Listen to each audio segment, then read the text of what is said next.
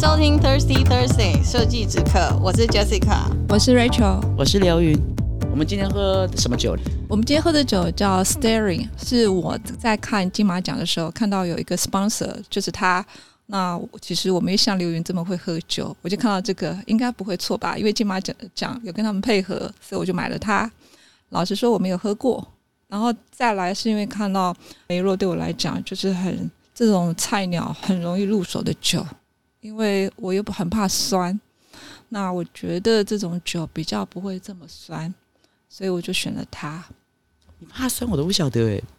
对，我很怕酸，人家酸我，我马上哭。你是说酸的东西？对，所以你不喝柠檬汁？哦，那又是不一样的。柠檬汁那那个什么，疫情期间一定猛喝。我知道了，什么？你不喝酸的咖啡是吗？对，我比较不爱酸的。哦，对，那就跟我完全相反。嗯、对，我觉得不一样，酒跟咖啡又不不同。你是不喜欢酸，还是不喜欢太多的单宁味？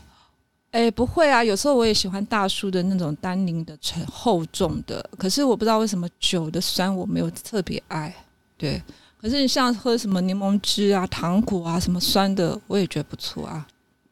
可是莫拉通常就是比较讨喜啊，对，嗯，应该说，嗯、呃，比较符合大众大众的的口味，所以我们会常常常看到喜宴会有。没有，我刚刚就说这一支非常适合婚宴在喝的。哎，你刚刚说什么？这支是 金金马奖，金马今年金马奖六十。哎，你是看他有跑马灯啊，还是怎样？我是看到就是那个旁边有那个啊，哎，就记起来了。那时候我就买了它。我是镜头有带到。呃，对。哦。所以这支便宜吗？不贵啊，才七百多块。那也没有。那对，没有到很便宜。上次之前当然也有贵的啦，但我觉得这只还好。之前那个。你买那个，刘宇买那个意大利那一只，那一只 还蛮好喝，那一只很便宜，对不对？很便宜，嗯，七百多算正常了。嗯，哎，等下，Staring 是它的酒庄还是这一支酒的名字啊？通常酒庄都下面都会有很多很多，是不同的。什么年份？这个酒庄就叫自己的命名，就叫 Staring，然后这是他们的其中一个 collection。嗯。对，所以对啊，我就说它有很多不同的，从它这个品牌下面衍生很多不同的。对，然后这一支是二零一八的，还行啦。嗯，讨喜。好啦，我们今天要讲的主题是……哦，你主题写的很大啊，有没有很厉害？对啊，可是那么长。我们今天要讲的其实就是美国跟台湾的设计设计职场的差异。嗯，对对对对对。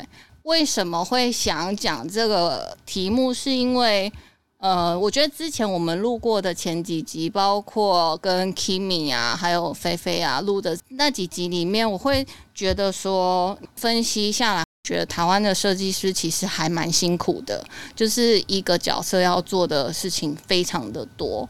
我就想，为什么会有这种情况？就讲了一下以前在美国的工作经验，就发现台湾就是一个人要做非常多的事情，美国分的会比较细一点点。那我觉得在大家分工合作的情况下，在每一件事情都可以做得比较仔细，可以比较深入，也比较轻松啊，在某方面来讲。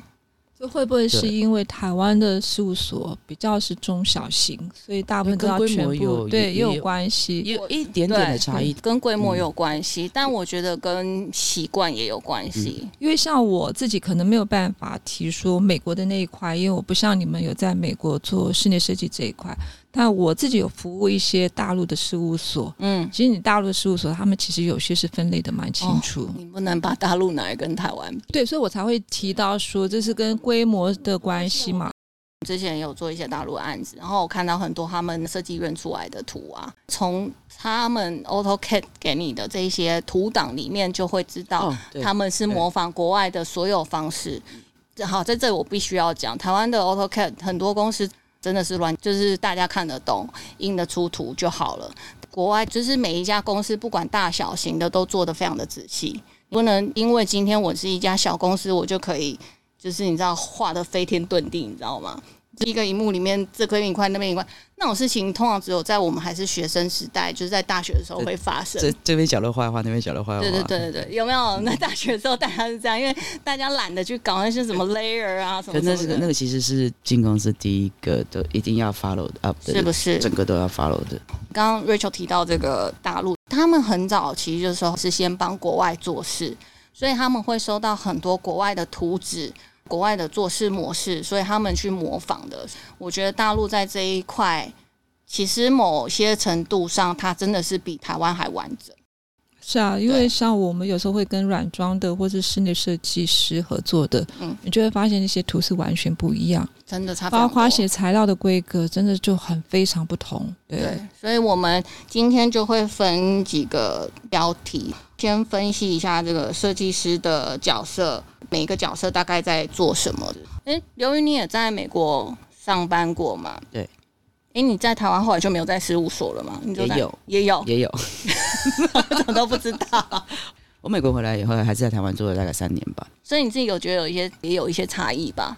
嗯，我在台湾的事务所主要都是在做大陆的案子，所以我也是跟他们的设计员合作。Oh, OK，像我在美国工作的时候，我待过大概三家公司。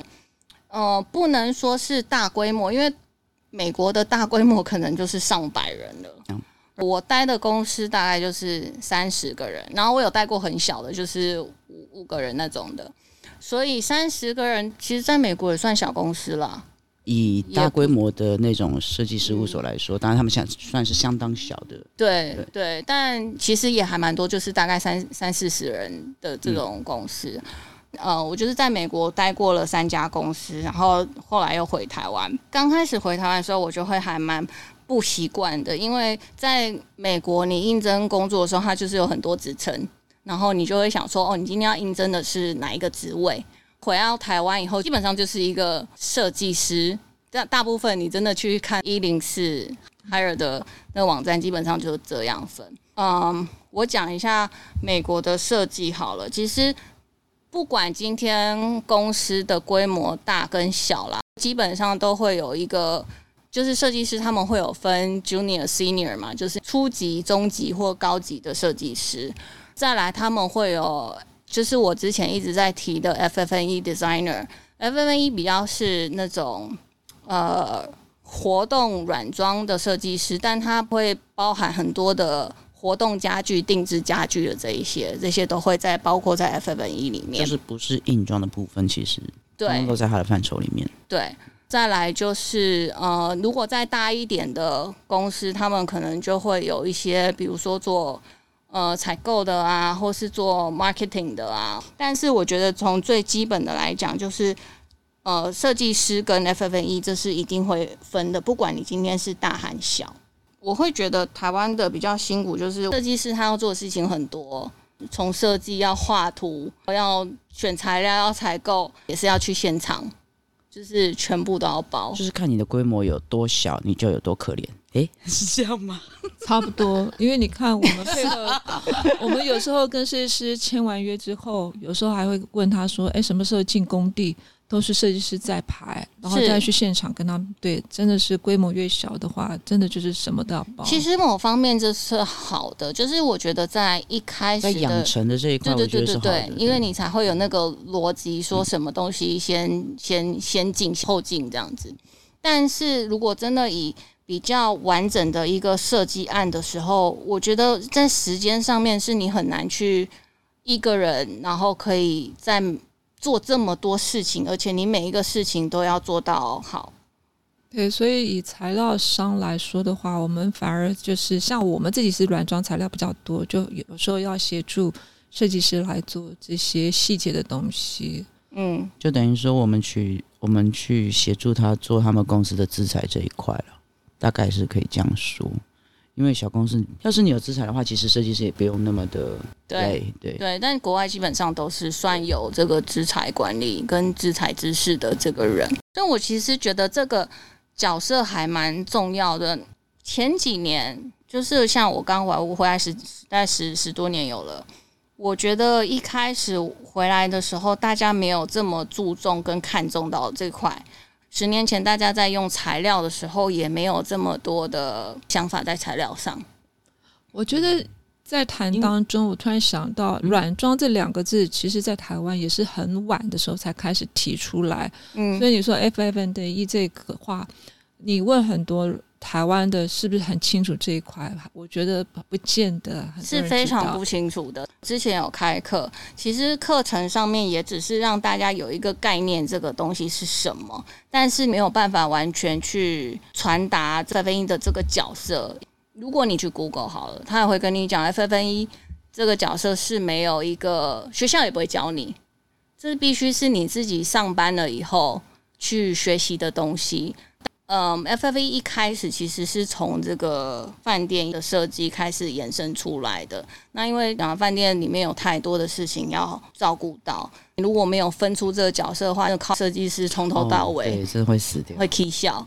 对，所以说我们我们之前我们在接到饭店案的时候，我们其实都会去很仔细的去看他的他的图，就是每一套图都会很仔细的去看去比对，因为我们有过经验是，呃，发包他们时候。其实标单根本就没有搞清楚，所以我们要一定要很仔细，不然接下来就会是我们的问题了。所以我那天有想到一件事情，就是在台湾，我会发现很多时候是厂商必须要帮设计师算数量。我就在回想这件事情，因为在国外是我们算好数量给厂商，厂商不会帮你算数量。其实这会有责任制的问题，但是。好比说，你站在建筑师的角度，那材料其实你要自己很清楚，因为你的东西是要发包出去的。是，对，它有时候可能是标书等等的。对，所以我觉得并不是每一家公司都会请请材材料商给你数量。嗯，这就是又跟公司的大小、跟规模案子的规模大小一样。今天如果大的案子的话，哇靠，他们内部的那个算的比你精，他怎么可能让你算？你多算那一码，他，他们甚至还有财务的精算师在里面。对，那是一定要有。我每次在帮人家算材料的时候，我又会开始想说，他可以怎么省？没错，所以你刚刚说的这句话说责任制是非常重要的。我今天算的，好比说我今天这这样子，我算的我是知道我要这样子弄，我要这样子贴，我要这样子剪裁，我要这样省。但是你今天交给另外一个厂商算，他可能是不一样，所以这个责任制是很重要的。你怎么做？然后我怎么去审视你这样会不会太浪费？这个是设计师要有的知识嘛？对。对这个就是我觉得也很细致的东西。如果以一个公司角度，这个 FF&E 的角色他够了解，他够专业的时候，就可以去运算。真的差那一点点，会带来很多。很多对，然后、啊、当然，你如果是旅馆一间房间省一点，哇，真的。在以厂商的角度来讲，你会希望他加一点点 extra，in case 有什么问题。是某一些设计公司，他又会觉得他卡得很紧。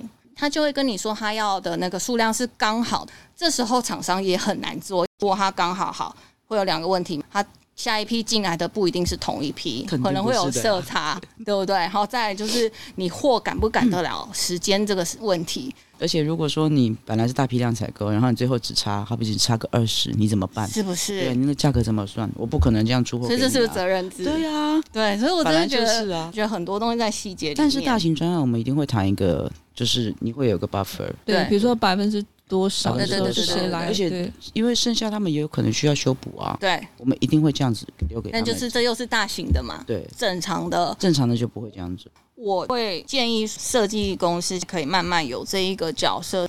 其实一个公司真的只要一两个 FF&E 的，就是专门材料的这个人，材料非常多嘛。那每一种的计算方式都不太一样，好好的训练他，到他懂的时候，其实，在每一个案子帮你省一点，跟规划跟计算省了一些预算，你有更多的预算去用更好的材料，或是更好的。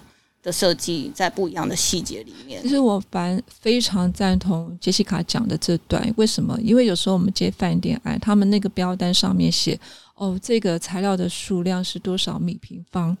可是你知道，材料有时候会有像壁纸，有时候会有对花，布料也是，他有时候是连对花没有算，会不会？他会告诉你，以这样子的案子，大部分都是以可视面积来计价。所以，我们有时候会写实际用量，或者是呃，如果你是算呃，就是可看到的的面积的数量，跟你可材料用量的面积是绝对是不一样的，会差很多。对，那有时候的可能标单它就直接在图上面，就是呃长宽乘出来的面积，尤其是营造就会这样子。如果是接营造的案子的话，绝对就是可视面积。对，嗯，对。这对材料商来讲，其实有时候在算的时候会很呃蛮精心的。我们就是要算的很紧。对。所以我觉得这就是养成，就是一个公司在职位的这个养成。但我相信，在我们从学生刚进入职场的这个环境之后，我们其实不会希望一开始就跳进去大公司，对对不对？因为你会想要你什么地方都学，你每个环节你都要学到。这反而在规模小一点公司的话，你比较有可能。那是你要是，我记得我第一份工作。我画了，我至少画了四个月的机械吧，很想死。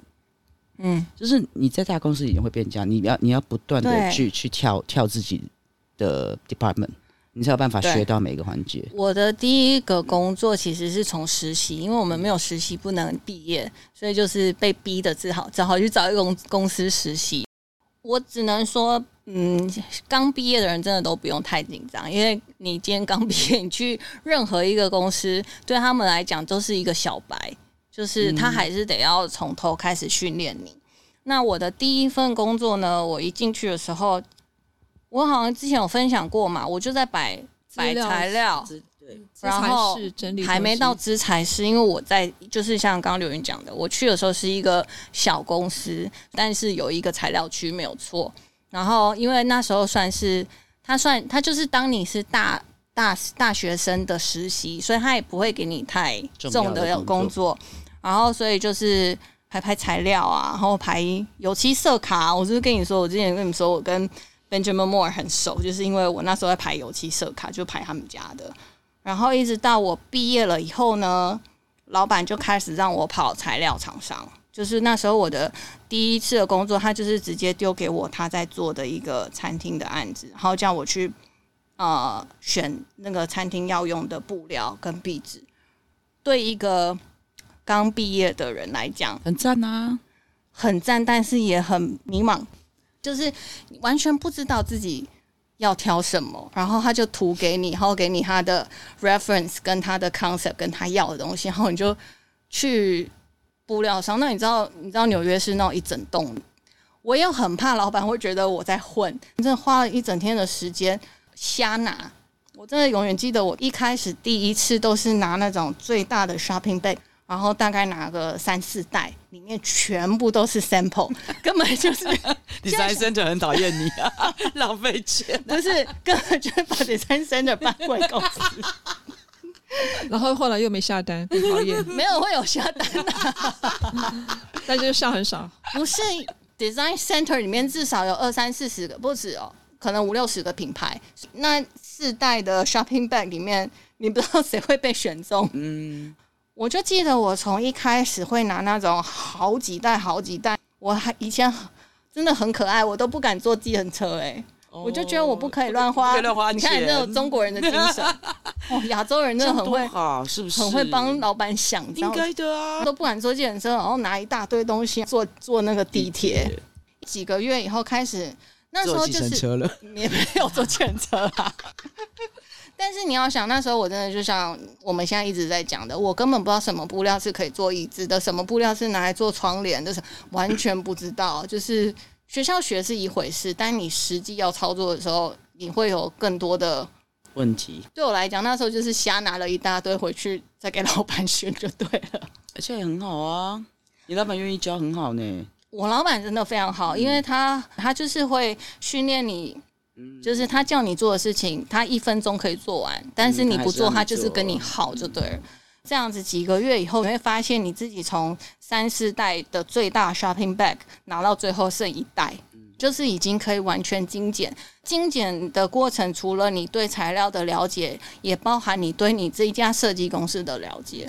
你会知道你老板要的东西是什么，然后你对每一个案子，你会比较知道你要抓的重点是什么。这个过程现在想一想，是觉得还蛮。蛮有趣的，而且是真的很扎实的学到，还还蛮幸运的啊！我也觉得我很幸运，你知道为什么吗？我在听杰西卡讲的这一段，就让我想到我第一次认识杰西卡的时候，事实上是我刚进这个行业没有多久，我就遇到这样子的客户。然后我是什么都不知道，什么都回答不出来，我就请教了他。他就跟我说：“你要了解客户的话，你必须要自己先了解自己的品牌材料，材料。所以那个时候，我觉得我还蛮用功。哦、那个时候还没想到他这么 nice。其实我应该是很机车吧，我应该是先挑战你。那我就很快跟他说：我是新人，我什么都不知道，因为我很不喜欢人家跟我不懂装懂。”我应该不是那种，我就跟他说我不是，然后他就告诉我，所以他刚才讲那一段，我就想到我进这行的时候，就是那个情景，他就告诉我说，你要先了解每一家公司他要的是什么，然后你自己也要去了解你家的材料，而且你要能够讲出说这个材料的特呃规格啦，还有价格啦，所以那时候我就哦，就从那时候开始就去摸，而且因为这样有个方向的时候，其实我觉得还真蛮感谢他，后来让我很快就把。因为那时候我们只有壁纸，所以要了解就比较快速。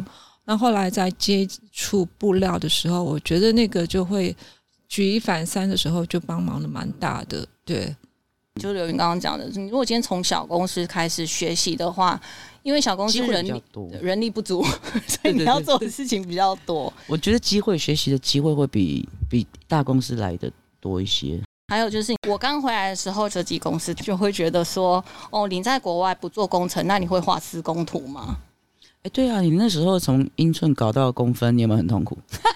呃，有一点，但是很快，因为你因为你习惯的尺寸，你习惯画的尺寸都是那样，你连墙厚都不晓得，对不对？刚开始。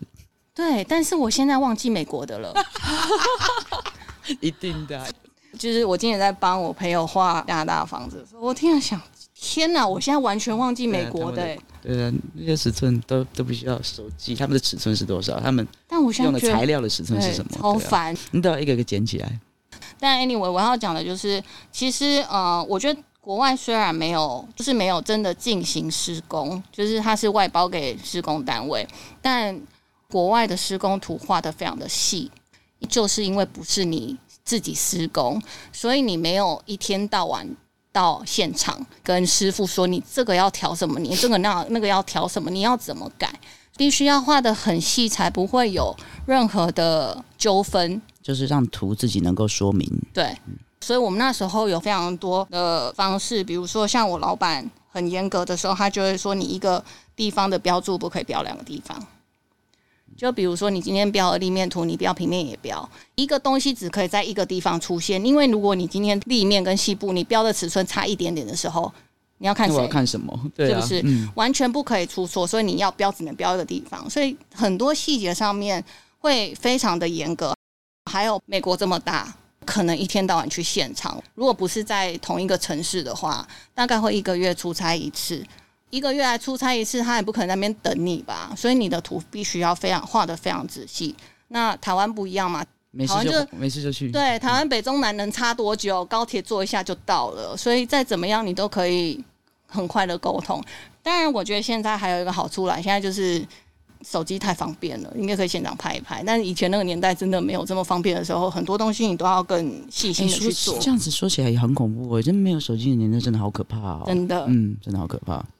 常常有一个东西，要是没有确定的话，你是在那边等建筑师来，就是要等。然后就 email 啊、嗯、，email 你还要看他有没有 check，然后还要打电话给他。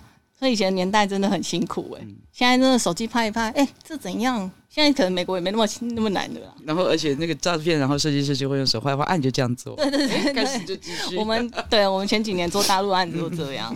对啊，所以其实很多细节的部分，就是我觉得我国内外的差异会在会在这边。另外一个更有趣的是外包，我相信台湾也有很多人在外包画三 D 啊。如果刚刚 Rachel 讲的，大陆在外包画三 D 跟画 CAD 这一块是还蛮超强，对，很强以外就已经很普遍了。但十年前我在美国的时候，我们那时候很酷的是 CAD 的外包，然后三 D 也外包。我们给印度跟大陆外包，好处是什么？就是时差。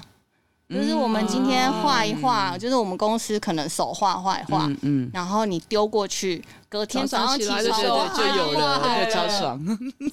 然后他画回来以后，有一些你要改，就是手画一画，再让他改，就是对、嗯、手画一画，然后 email 过去，隔天早上哇，又，又出来了，对，好棒的。难怪印度是外包大国哦，outsourcing 的大国。可是对，真的。没错，而且又好沟通。对，然后还有我们那时候做饭店案子的时候，比较大型的饭店业主会 hire 一个叫 purchasing agent，嗯嗯嗯，就是所有的采购都会没错透过他们去做，这个我觉得也还蛮蛮好的。他们采购公司的 source 很多嘛，然后他们可以谈到的价钱，可能也可以帮业主省到更多。对，我们这次香港案就是跟 purchase agent 一起做。哦，真的、他有很会杀吗？我其实蛮好奇的、欸。我觉得也还好，还好吗？我呃，应该是说他要 purchase 的东西很多样，对，可是我是出软装的，可是事实上它有更多智能啊，或者是或者是有一些比较高级的设备，那个反而。金钱的价值更高，他们可能比较花比较多的心力在那个地方。哦，所以对对他们讲，你们算是我们比例是小的，对，所以就不会算的这么精。可是我现在看台湾的饭店也开始有这些的角色出来了。你们会有那个吗？类似你们以前在美国有那种像法尊一样的这样子的人员吗？就是专注于去看每个案子的法规的问题的这种。你们会有特别这样子一个职位的人？没有。没有那可能就是建筑那边的吧，或者是饭店不是也会有很多的这类的要求吗？还是你们会其实会外包出去？没有哎、欸，这个我没有。但是我曾经做过一个案子，我恨死那一个案子了。什么？为什么？因为那是我毕业的第一年。嗯。然后那一个案子是在呃纽约的车站，就是 bus terminal 嗯。嗯嗯。就是那个叫什么？转运站。对对对对对，就算公车转运站然后因为那种就是算公共场所，它的法规就会非常的严格，嗯、所有的材料都要符合它的法规。对然后。哦天哪！那时候我才第一年毕业，我哪有对那些材料的 spec 懂那么多？嗯、然后每天就是我老板一直跟我说，现在又要什么法规的东西，你要去跟人家拿 spec，要有没有什么什么什么？我搞得好疯哦！那时候恨死那个案子哦，超讨厌那个案子的。那案子也做了好久哦，因为所有的材料都要经过审核。对啊，而且那个图也必须要什么都是符合。这样子公共安全的，恨死那个案子，那个案子做好久，那其实还蛮挑战，对于对于新人来说。对，嗯、我超恨那个的，我永远都记得他，我超讨厌他的。我记得，我记得我还画过，我刚回台湾的时候，我还我在事务所其中一个事务所，我搞了一个那个建台北市建安的一个，叫我那边画停车格，那简那简直就快要抓狂了，因为。我都不知道，因为我停车格也有很多的那个吗？而且你要省到一个极致啊，因为地很贵啊。哦，然后这可是我就快要抓狂，可是你才会发现说，哦，原来要符合法规，你可以有更节省的做法，就是有很多 paper 是在学校学不到的。所以经验其实也还蛮，我觉得很有趣，重要。对，就是刚好这个我们可以讲到。国外的这个设计也分得很细，比如说，你今天你们公司是专门做商空的，还是做？因为他们商空又分很细，他们商空又会分饭店、餐饮饭店是一起的，然后 retail，来再来就是住家。其实国外的公司，如果你今天是做呃专门就是餐饮饭店的，你不一定会做到这么，基本上不太会做到住家，因为他就会把自己的公司设定为是在做餐饮饭店的。嗯，我觉得在饭店跟餐饮这之间有非常多的细节，是你如果只是做住家的时候，你没有那个经验的时候，你是不会想到的。当然，我说的细节并不一定说是安全上的疑虑，我说的细节应该是比较动线上面的动线啊，然后使用者经验啊、设备啊什么的这些，尤其。我觉得餐饮已经有一点了，然后饭店里面，尤其是房间这些里面是非常非常多的细节跟使用者的体验，这真的不是设计公司直接跳去做做饭店的话会想到的。但我不能说他没有办法做，他也学习，他可以做，也可以学习。但我要讲的是，他做出来的那个细致度，我真的觉得有差，就是以。呃，我们这样子看台湾的饭店，有时候你去体验那一些小型一点的饭店来讲的话，我真的觉得是光拿图来看就知道不一样了。我觉得跟业主有关系。他今天是比较小型的那种饭店，嗯、其实有时候不见得是设计师的问题，是业主他说啊，那不需要，那不需要。其实很多不是需不需要，哦这个、我们也是，我们也是很有感感触哈。对，因为我也有遇过，就是比较小型的那种业主，然后他们就会说啊，这不需要，不需要。就不是这样啊，我就会因为我的脑子里面灌输的是正统的饭店设计的这个教育养成，所以你叫我做一个不是那样子的制式跟规格的时候，我就觉得这不行，这不合理，这不应该，什么什么什么的，我的一大堆步就会跑出来，然后我就很难过。而且有时候我们接饭店的时候，有些它可能是号称五星级的，嗯，你不要讲它在材料上面的规格，或者是该要注意到的事情。我觉得就是要看它的设计功力，可是可是往往台湾有时候都是以业主为主，但是他如果愿意请那个比较有经验的 consultant 的话，其实这些都是可以避免。的、嗯、到这个，虽然我不是学设计啊，不过那时候在念气管的时候，刚好是在在讨论论文的时候，跟老师讨论到，就是我那时候想写饭店，包括你说呃外场的。部分啊，对啊，对，你的门在哪里开，你会影响到那个空气的流动，对，你的餐饮的温度，你稍微那个门什么，那都是非常专业的。是，所以我记得，我觉得那个对我自己后来在空间上面的是帮助蛮大的。所以我刚才为什么讲动线？虽然我不是真正从事餐食，你有真实的感受到，对对对。所以其实你会是因为你想逃走吗？不是，他会观察动线。动线，我对动线是很在乎。还有就是你出菜口，因为那时候饭店的时候，对，哦，那一定要去 study。好啦，顺便聊一下，都已经聊了。你会不会觉得这几年开始有这个外送的时候，很多餐厅的设计会突然不良，因为他们没有想到那个出就是拿外送的。对，所以以后餐厅设计你要多想一个地方。你的柜台要堆满了那些荧幕啊，所以你要有另、啊、对，所以现在的就是对现在那个动线完全要不一样。还有啊，像我们这次去救了一场，就是题外话，那个声音很嘈杂的问题嘛。哦，上次好像有讲过嘛。后来我们去救嘛，贴了新币不去救它的空间。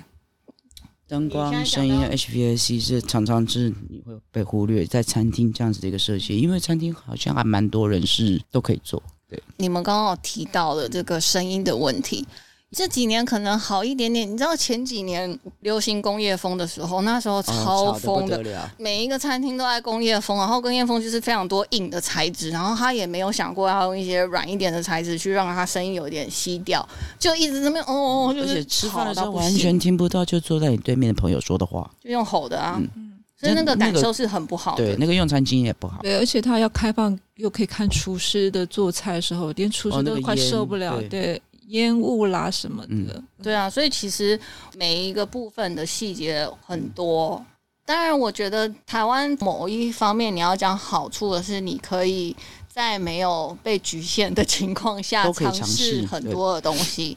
但是相同的，你在很多的细节上面，除非你真的有时间，但商空又特别的赶，所以就会很常会觉得有一些体验是不到位的。就我觉得在这一块还蛮蛮可惜的。嗯，必须要讲，相对来讲，大陆很多在这一些方面的细节，真的会考量的比较好。嗯，因为他们像我说，他们你基数大的时候，你的分工自然就会细了。对啊，我还记得我第一次接触到一个做家具的时候，而且还蛮大牌的设计师画的那个图，我拿去给家具工厂看的时候，家具工厂马上就哇哇叫，这这这这是谁画的？我不敢说他是谁画的，因为我们比如说那个椅子，我们坐的时候，你脚就是膝盖着地的时候会有一个一定的距离嘛，而且它是呃是一个餐厅的那个椅子，你会很多人去坐，就他画的太矮了。变成有点像有啊，碳烤碳烤店呢？对，你说那个热炒小板凳，对，所以后来我就请那个，因为那时候也刚出来做这一行的时候也不太熟，所以后来请家具的师傅老板跟着我们去跟那个设计师一起去讨论，嗯，哎，这个尺寸该怎么做才是正确的？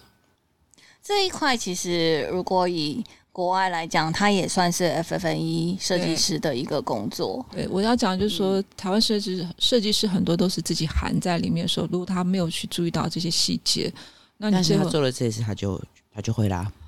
那是被家具厂商发现的问题。如果你今天没有发现的问题，做出来十把怎么办？就做的不舒服。那你以后可能就不会人家在找你做这些案子、啊。你要想你，对你公司的 reputation 也是有影响。而且你要想，你是觉得做的不舒服，如果业主看到说重做，那你就亏钱呢。但我就学到了，是啦，从失败中学习也是一个方法。这是非常正面的思考，非常好。我们要有这种精神。但我觉得台湾的好处就是我们有比较多的学习的机会了。相比起来，对啊，其实除了设计师之外，我觉得我们刚好是做软装的材料，我们也因此而也学到蛮多。对，我们也都跟着设计师一直都在学，就是愿意尝试，还是一件很有趣的事情。因为其实分工的越细，也会相对来说，在你的工作范畴之内，你会变得比较保守，因为你不需要去探险嘛。对，对不对？对。可是，在台湾这个环境也，也也幸亏我们也是在台湾工作，我们才有机会跟着设计师一起去突破。对，真的，而且我们也才有机会做这么多的不同种的案的 案例，真的，真的。好了，那今天差不多就分享到这边，希望透过我们今天聊的，让大家了解一下国内外的差异嘛。如果有什么想法的话，可以在设计之可的 Facebook 跟 IG 上面留言给我们，或者你想听什么样的内容，也可以告诉我们哦。或者是你想要吐槽我们，也欢迎你留言哦。好啦，呃，谢谢大家收听，谢谢，谢谢，拜拜，谢谢，拜拜。